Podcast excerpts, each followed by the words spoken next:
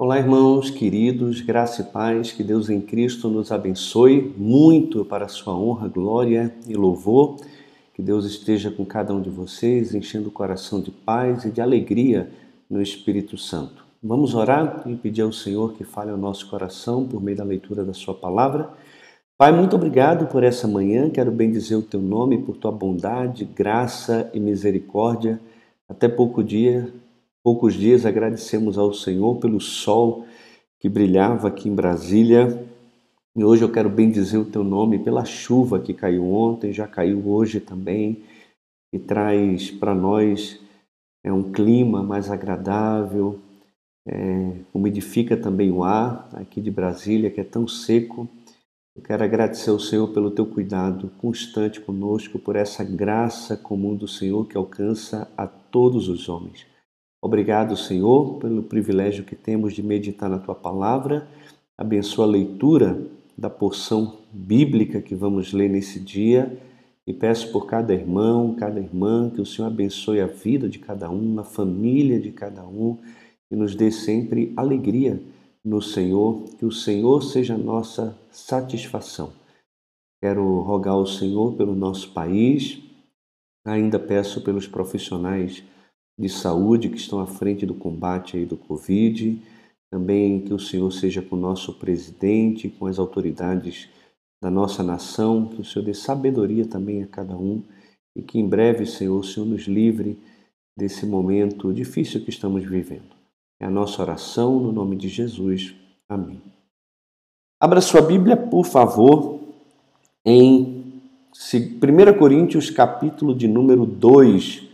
Nós vamos ler então é, a porção da Escritura que fala sobre a pregação de Paulo e também sobre a revelação de Deus àqueles que estão na fé e que foram abençoados pelo Senhor né, com essa graça salvadora.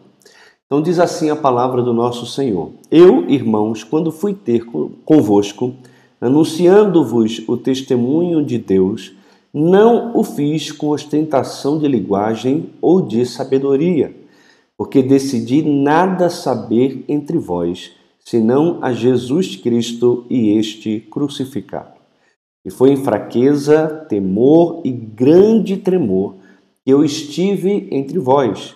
A minha palavra e a minha pregação não consistiram em linguagem persuasiva de sabedoria, mas em demonstração do Espírito e de poder, para que a vossa fé não se apoiasse em sabedoria humana, e sim no poder de Deus.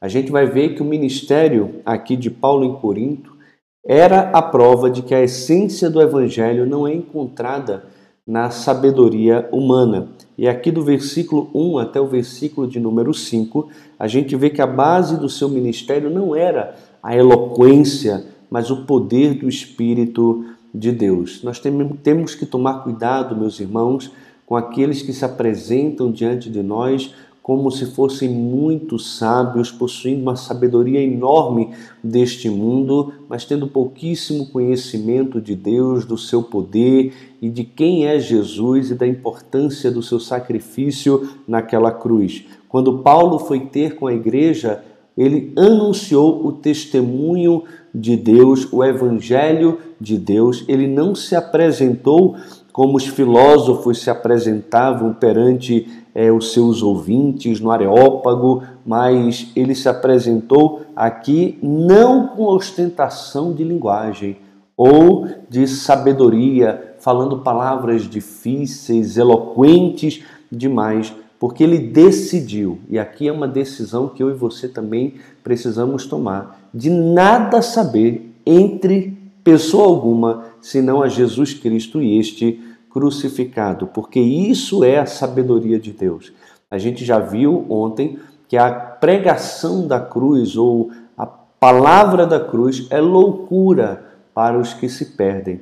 Mas para nós que somos salvos, é o poder de Deus, é a palavra de Deus, é o testemunho de Deus, o evangelho que fala a respeito da crucificação de Jesus, que se fez homem e morreu em nosso lugar para nos dar perdão, que é poderoso esse testemunho é poderoso para salvar aqueles que de fato creem na pregação do Evangelho.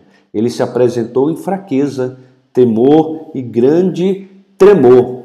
É tanto que alguns dizem que Paulo, quando presente, a presença dele era fraca, era insignificância, era um homem pesado de palavra, que nas cartas ele era duro, mas quando presente era fraco, humilde, não tinha tanta presença assim. Alguns dizem que Paulo era um homem baixo, calvo, né, com as sobrancelhas é, mais juntas, um homem que aparentemente não tinha muito valor, é, não era não era tão atrativo assim de se ouvir, mas ele diz que isso aqui foi uma decisão dele de sempre se apresentar em fraqueza, temor e grande tremor entre os irmãos.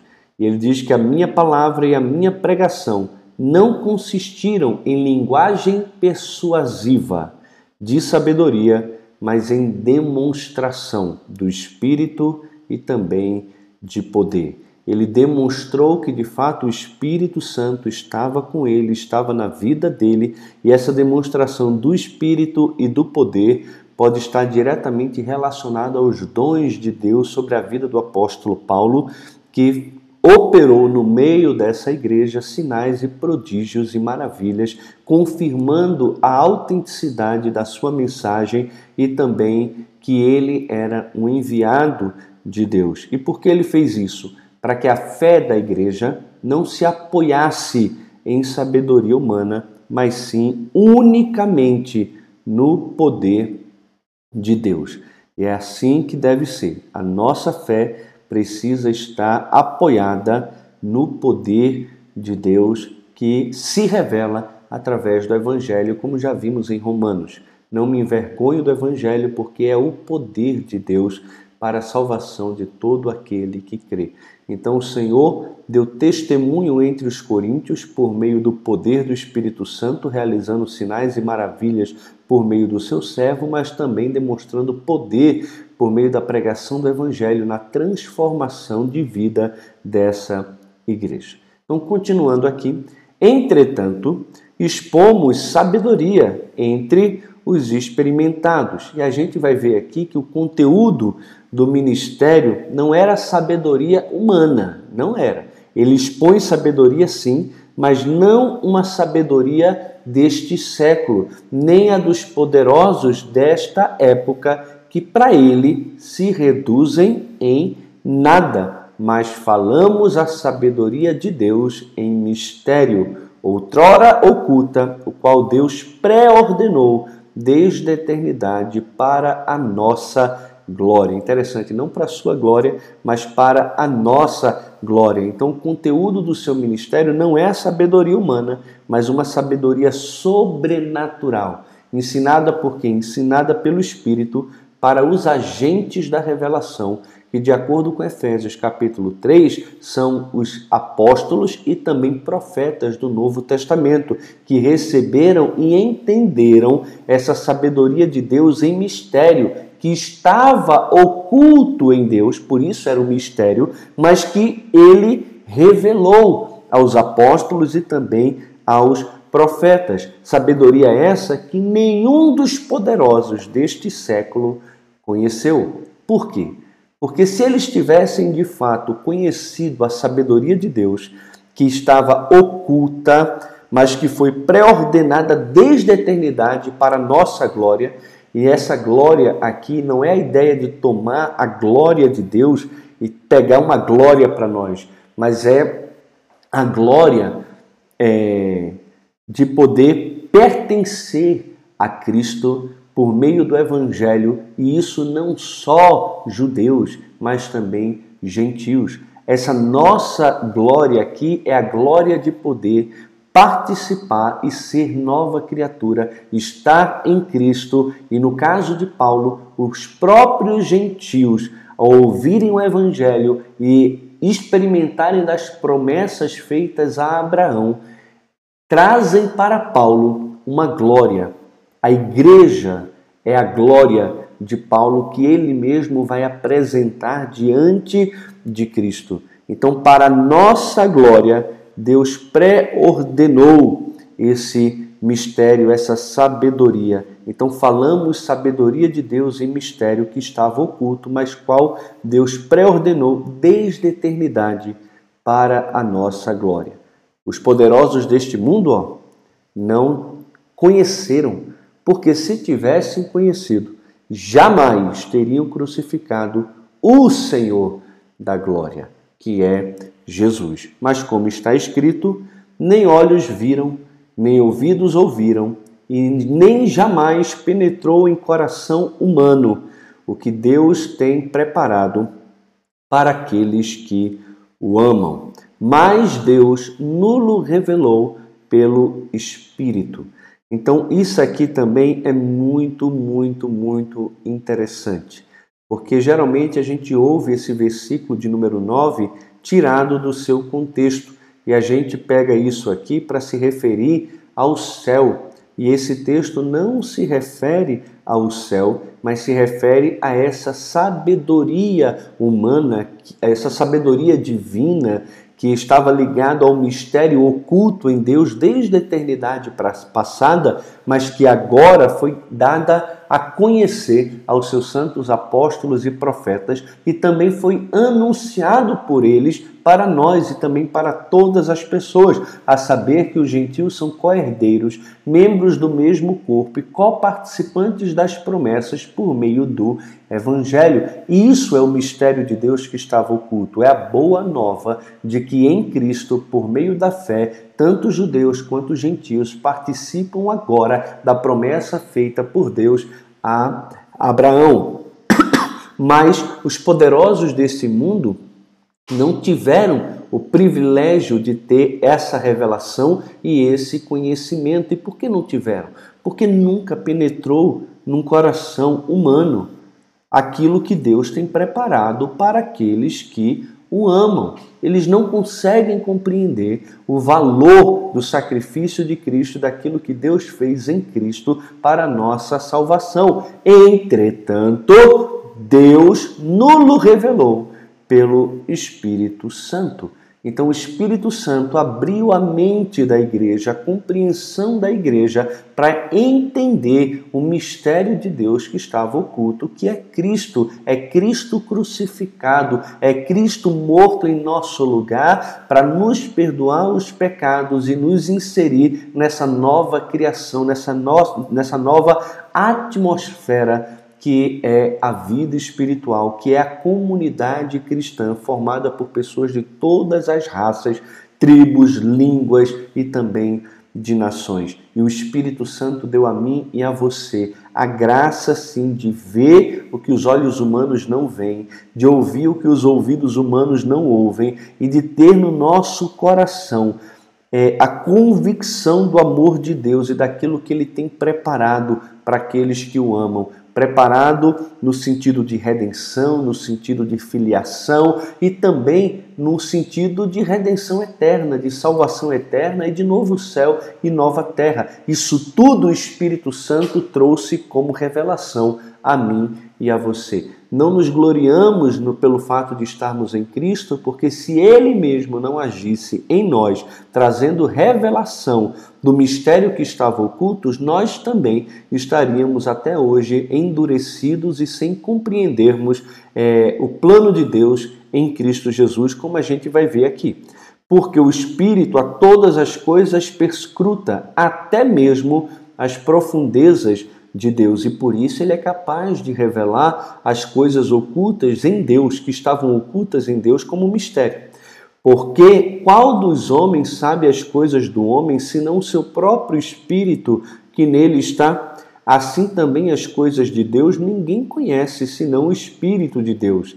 Ora, nós não temos recebido o espírito do mundo, e sim o espírito que vem de Deus e por que temos recebido o Espírito que vem de Deus? Para que conheçamos o que por Deus nos foi dado gratuitamente, sem nenhum esforço, sem nenhuma obra de lei, sem nenhuma religiosidade. O Espírito Santo nos abençoou, dando a conhecer aquilo que estava oculto em Deus e nos deu a conhecer aqui as bênçãos espirituais que nos foram dadas. Não, nos, não, não conquistamos essas coisas, ela nos foi dada e nos foi dada gratuitamente. A gente sabe que isso aconteceu por meio da fé.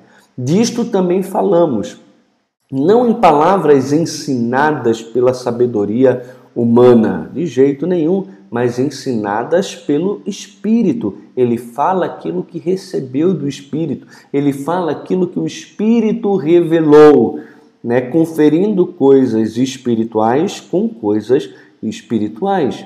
Ora, o homem natural não aceita as coisas do Espírito de Deus. E por quê? Porque eles são loucura, parece tolice.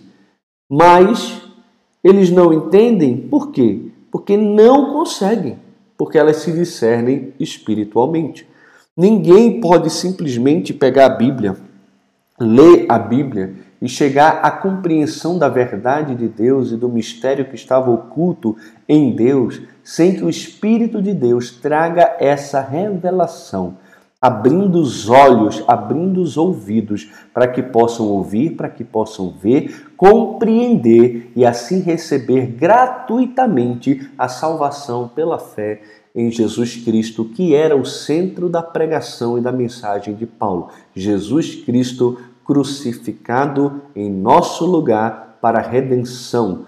É, da nossa vida, do nosso corpo, da nossa alma, nos dando então graça abundante que encobre uma multidão de pecados. Porém, o homem espiritual, ele julga todas as coisas, mas ele mesmo não é julgado por ninguém. Pois quem conheceu a mente do Senhor, que o possa instruir, nós, porém, temos a mente de Cristo. Nós hoje podemos pensar espiritualmente, podemos julgar as coisas espiritualmente, um homem natural ele não tem capacidade de julgar um homem espiritual, porque o homem espiritual ele anda segundo a mente de Cristo, que é totalmente incompreensível para aqueles que ainda não nasceram de novo. Então todo aquele, todo aquele que o Espírito Santo atua trazendo clareza, abrindo os ouvidos e revelando o mistério oculto em Deus, que é Cristo morto em nosso lugar, crucificado, ressuscitado, é, assunto aos céus, o ministério de Cristo na vida da igreja. Aquele que recebe o Espírito de Deus passa a ter uma visão espiritual e a compreender o que olhos não viram, ouvidos não ouviram e nunca penetrou num coração humano. Agora, o Espírito Santo nulo revelou. Ele trouxe revelação para nós para compreendermos tudo isso e já termos no presente um vislumbre do céu e também das bênçãos espirituais que nos foram dadas gratuitamente por meio do sacrifício de Cristo imputado a nós também pela obra do Espírito Santo que não só nos renova, mas também nos regenera, nos santifica e também nos justifica. Então, hoje, eu e você que estamos em Cristo, temos a mente de Cristo e podemos compreender as bênçãos espirituais que nos foram dadas e aquelas que ainda hão de nos alcançar na nossa completa redenção escatológica. Então, meus irmãos, é isso capítulo 2 fala sobre a pregação de Paulo e a verdadeira sabedoria que vem por meio do Espírito Santo e do seu ministério de revelação a mim e também a você. Vamos ficando por aqui. Amanhã continuamos com a leitura de 1 Coríntios, capítulo 3. Que Deus em Cristo nos abençoe para sua própria honra, glória e louvor. Muito bom dia a todos que estão aqui é sempre muito bom ver o irmão Edi, a Simone, a Ana Paula, minha esposa, o Adão, minha mãe, o Douglas. Douglas esteve ontem com a gente também. Muito bom, Douglas, ter você aqui. A Kátia, a família Viegas, a Cida, Elan, Eliana. Que coisa boa. Marcos Vinícius. Deus abençoe, meu irmão. também a Beto, Osélio, Pastor Jussa, Tânia. Olha o Luquete aqui, bom dia Lucas, saudade de você também, meu irmão, que alegria, que alegria, que saudade. A Cleide, né, que coisa boa, Kátia, meus irmãos, Deus abençoe vocês, tudo de bom, tá certo? Até amanhã, se Deus assim permitir. Fiquem na paz.